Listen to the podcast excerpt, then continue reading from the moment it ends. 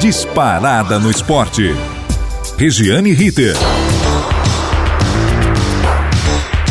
Muito bem, estamos chegando nesta quarta-feira, 16 de fevereiro de 2022, com o boletim informativo do Disparada no Esporte. Aqui, Regiane Ritter, da equipe A Dona da Bola. Venha torcer,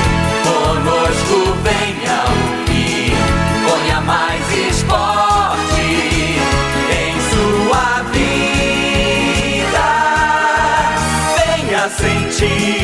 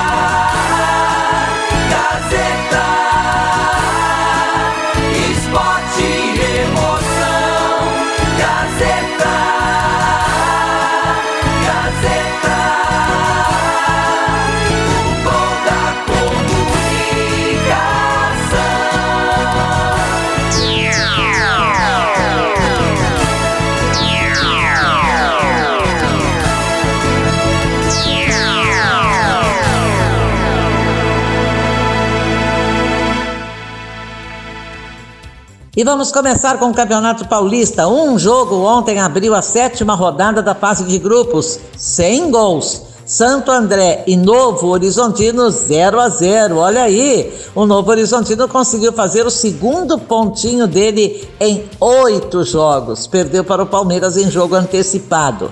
Hoje tem mais. Em Itu, Ituano e Guarani, 19 horas e 30 minutos, os dois brigando para subir na tabela e continuar sonhando em chegar bem mais longe.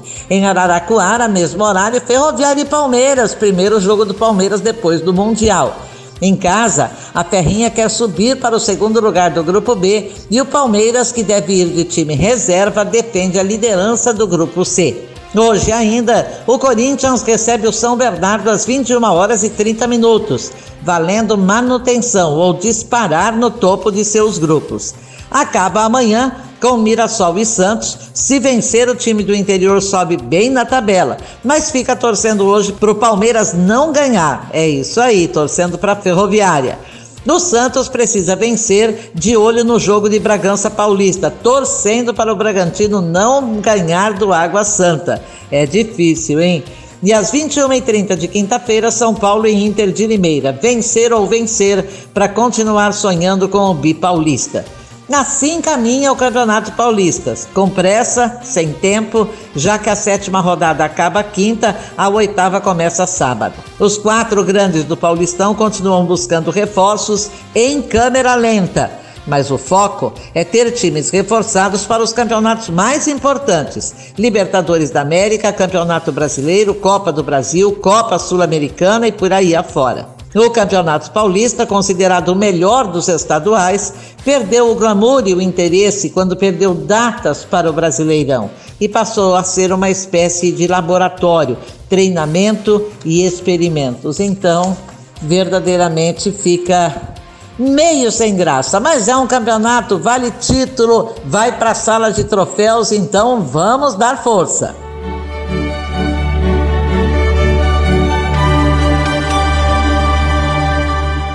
E vamos agora de Champions League, PSG 1-0 Real Madrid na Bacia das Almas no finzinho, nos descontos.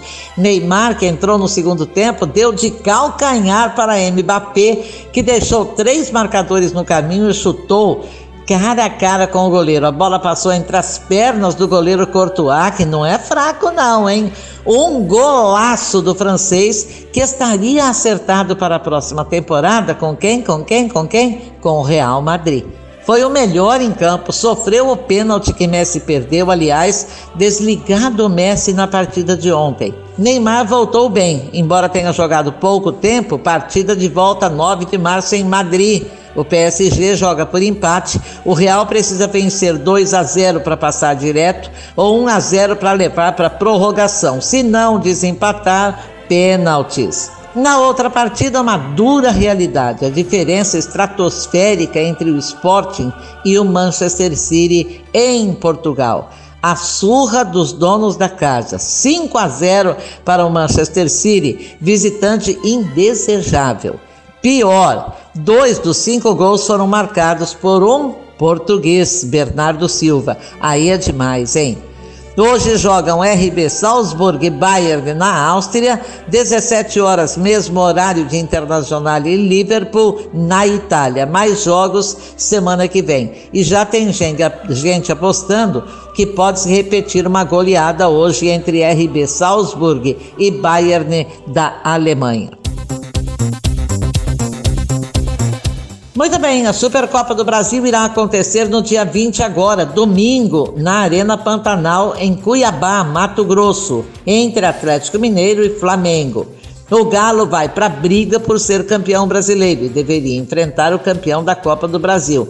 Porém, ganhou também essa competição. Em vez da CBF dar a taça de supercampeão ao Atlético, já que ele venceu os dois, a CBF diz que no regulamento, nesse caso, o vice-campeão brasileiro entra no jogo. Eu acho que esse item do regulamento entrou agora, viu?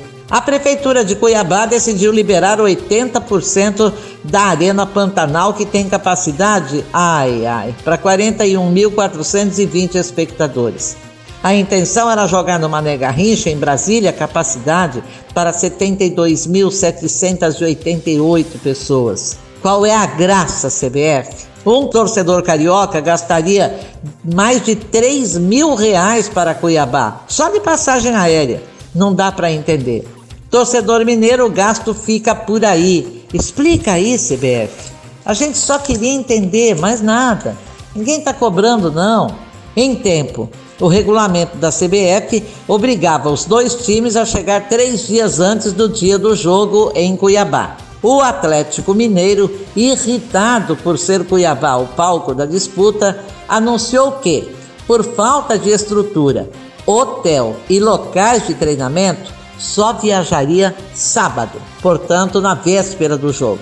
O Flamengo, arrumando encrenca, como sempre, criou memes, falou em choradeira do galo e uma infinidade de gozações que cresceram na internet.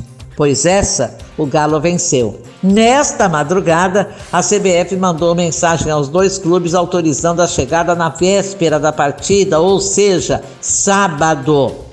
Até porque a CBF não olha para o calendário, né? Eles não têm quem entenda de calendário. Olhando para o calendário do Campeonato Carioca, hoje joga o Madureira e Flamengo, 15 horas e 30 minutos. Teria de jogar e correr para o aeroporto para cumprir esse item do regulamento que ninguém entendeu. Chegar na cidade três dias antes. Seria para ficar dando autógrafo, para promover o hotel onde eles vão ficar. Tá muito estranho. Qual seria o interesse da CBF, hein?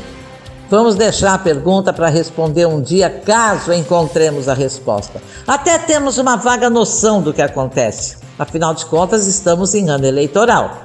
Mas, mas, não se pode falar sem ter provas para apresentar. Então, cala-te boca.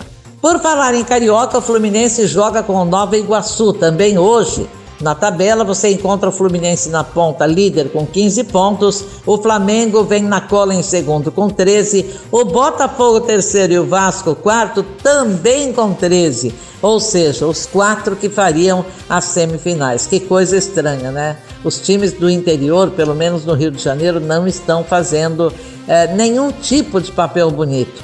A diferença para os outros clubes é tamanha que o quinto colocado, o Aldax, claro que é o Aldax Carioca, tem sete pontos, assim como a Portuguesinha e o Madureira. Aí fica triste de comparar, né? Já o Campeonato Mineiro tem na liderança o Atlético, que venceu ontem o Atlético 1 a 0.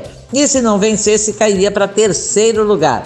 Em segundo está o Cruzeiro, de dono novo, Ronaldo Fenômeno. Ele tem 15 pontos. Mas se ganhar do Uberlândia, o nono lugar que é o nono colocado, volta à liderança do Mineiro e derruba o Atlético Mineiro para o segundo lugar. Por falar em estaduais, o Grêmio, líder do Gaúcho, com 14 pontos, reestreia o técnico Roger Machado hoje, no jogo contra o Frederiquense. O Ipiranga é vice-líder do Gaúcho, 11 pontos, e o Internacional, também com 11, é terceiro. Roger Machado foi contratado com o objetivo de trazer o Grêmio de volta à elite do futebol do Brasil. Vai disputar a Série B. Demitiu Wagner Mancini trouxe de volta o Roger Machado. Me parece que é a terceira passagem do Roger pelo Grêmio e assim caminha o mundo do futebol. Desde que a CBF tirou do regulamento do Campeonato Brasileiro deste ano a obrigatoriedade dos clubes manterem o treinador, só poder trocar dois por ano, dois por campeonato, e o técnico também não poderia trabalhar mais que em dois clubes eh, durante o ano, durante a temporada, foi derrubado esse quesito, agora começa a se a demitir assim, a rodo. Se o Roger Machado não der certo, fica um mês e meio e vai embora. Então voltamos à estaca zero, voltamos à cultura de que o treinador é o único culpado, o grande responsável pela infelicidade dos times, pela infelicidade dos clubes. Quando na verdade o técnico é o único que não joga bola. Tá, ele faz jogar, ele não pode fazer milagre. Tem um jogador que é bom de bola, mas é ruim de cabeça, principalmente os veteranos. Eles põem na cabeça três ou quatro jogadores desse tipo, que aquele técnico não serve, não chega neles com, com mais, uh, sei lá, mais convicção, mais responsabilidade, mais brilhantismo, eles derrubam o treinador. Quem não sabe disso? Eles perdem, empatam, perdem, empatam partidas que poderiam ser vencidas com facilidade. O treinador é mandado embora, eles voltam a jogar bola. E voltam por uma temporada só. Porque quando o veterano entra nesse rumo, entra nesse caminho, é difícil de sair. Eles é, mandam no clube, eles são aqueles que normalmente querem apitar o jogo, quase batem no juiz da partida. São esses. Infelizmente, há veteranos que não são assim, mas a grande maioria pode começar a observar a partir de hoje e você verá se eu tenho razão ou não. Essa música é dedicada a todas aquelas meninas que sonham em ser jogadora de futebol. Jogadeira. Desde pequena, muito preconceito. Aqueles papo futebol não é pra mulher.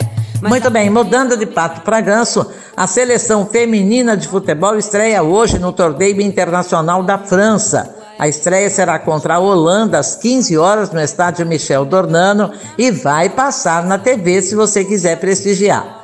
No sábado, enfrenta a França, que é a dona da casa, e encerra a participação na terça-feira diante da Finlândia. Nós daqui vamos torcer para que o futebol feminino apresente um futebol um pouco mais vibrante, mais forte, melhor do que vem jogando. O que vem jogando é um futebol morno, sem graça, sem grandes jogadas, sem brilho. Ganha de 1 a 0, empata 0 a 0, 1 a 1 e perde de 1 a 0. Isso vem ocorrendo não é de agora, não. É desde a chegada da técnica sueca Pia Sandage em 2019. A expectativa na chegada dela era de grandes apresentações, de um futebol coeso, de um futebol que levasse o Brasil a ganhar uma Copa do Mundo, o Brasil feminino. E até agora, nada, neca. O próximo torneio, que vale mesmo, será a Copa América na Colômbia, de 8 a 30 de julho. A Copa América é classificatória para a Copa do Mundo Feminina de 2023 na Austrália e Nova Zelândia. Moleza se classificar. É, os três primeiros se classificam direto e dois vão para repescagem. Imaginem jogar com o amadorismo da Bolívia, do Peru, de outros clubes, Venezuela. É, é moleza se classificar preferencialmente como campeão porque também não dá para comparar, né? Muito amadorismo, muita, eu diria pobreza desses times que eu citei, dos times femininos da América do Sul, nenhum aparece com brilho. E depois, é claro, todo mundo reclama que não tem é, investimento, mas trazer uma técnica estrangeira, uma técnica que já foi campeã mundial pelos Estados Unidos, era uma esperança. Só que não oferece a estrutura que oferece para o futebol masculino. Não dá às mulheres o mesmo tratamento que dispensa aos homens. E aí, eu acho que as mulheres deveriam fazer por merecer, fazer brilhar, mas brilhar muito mesmo. Sabe, estarrecer o mundo com um futebol brilhante, um futebol brasileiro. Mas isso não vem acontecendo, lamentavelmente. Vamos esperar que nessa Copa América a coisa, sei lá, detone em direção à Copa do Mundo de 2023 na Austrália e Nova Zelândia. Bom, depois dessa, nós estamos indo embora. Claro que para voltar amanhã, mesmíssimo horário, aqui na Rádio Gazeta Online, contando com a sua presença. Obrigada pelo carinho, pelo prestígio e obrigada aos parceiros da Gazeta que possibilitam tudo isso. Na mesa de som, o comando é de Agnoel Santiago Popó, a supervisão técnica de Robertinho Vilela, coordenação professor Renato Tavares, direção geral da Faculdade Casper Libero e da Rádio Gazeta Online, professor Wellington Andrade. Obrigada a todos, um abraço e até amanhã. Regiane Ritter. Disparada no esporte.